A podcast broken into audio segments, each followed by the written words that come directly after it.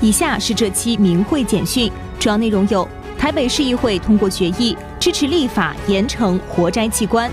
韩国首尔举办制止中共活摘器官海报展；墨尔本博览会上民众学练法轮功。详细内容。目前，全球正在制止活摘器官暴行，台湾立法院也在推动打击及防治活摘器官法，地方县市议会也跟进声援。台北市议会在六月二十一日通过决议，谴责活摘器官的反人类行为，并支持立法院推动刑事立法，严惩参与活摘器官暴行的人。这项决议由二十八位跨党派议员联署，具有特殊意义。本次提案人民进党台北市议员洪建义表示，这个提案代表普世价值，也是世界的共同理念。他说。中共活摘器官是惨无人道的行为，各个市议会应参与联署反对这项恶行。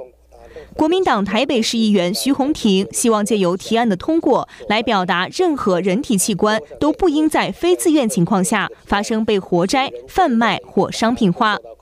民进党台北市议员何梦话说：“中共活摘器官已受全世界谴责。他认为通过这项决议非常有价值，并希望中国有一天可以拥有宗教自由。”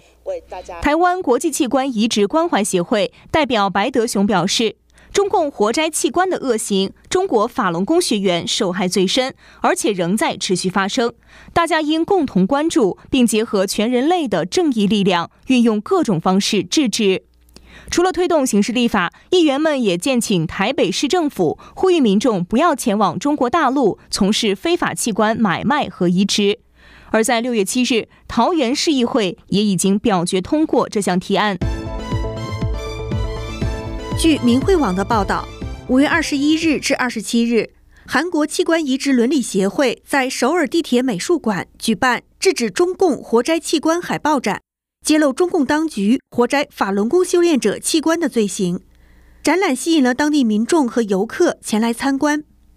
首尔地铁美术馆位于首尔景福宫站内，由于周边聚集了韩国政府大楼、景福宫、光化门及青瓦台等主要设施和旅游景点，是日均人流量达五万人次的重要交通站点。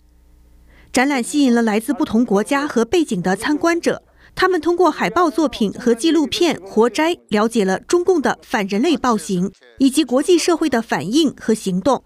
很多人还拍摄展示会活动的照片和视频，上传到社群媒体。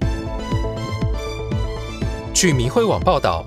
六月九日至十二日，墨尔本法轮功学员参加了在墨尔本会展中心举行的健康博览会。博览会吸引了超过一百八十个参展商以及近两万名民众。每天都有许多民众在法轮功展位驻足，了解详情，学练功法。来自弗兰克斯顿区的艾米丽·基尔迪和女儿亲身体验法轮功后，表示非常愿意学练法轮大法。从事行政工作的弗兰卡·卡里斯德表示，